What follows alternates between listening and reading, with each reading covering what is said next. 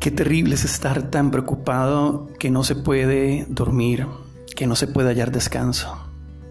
Qué terrible es tener un buen plato de comida y estar rodeado de grandes y bellas personas a las cuales amamos, pero no tener nuestra alma libre para disfrutar de esos momentos y no poder disfrutar de la comida porque no nos provoca a causa de la preocupación.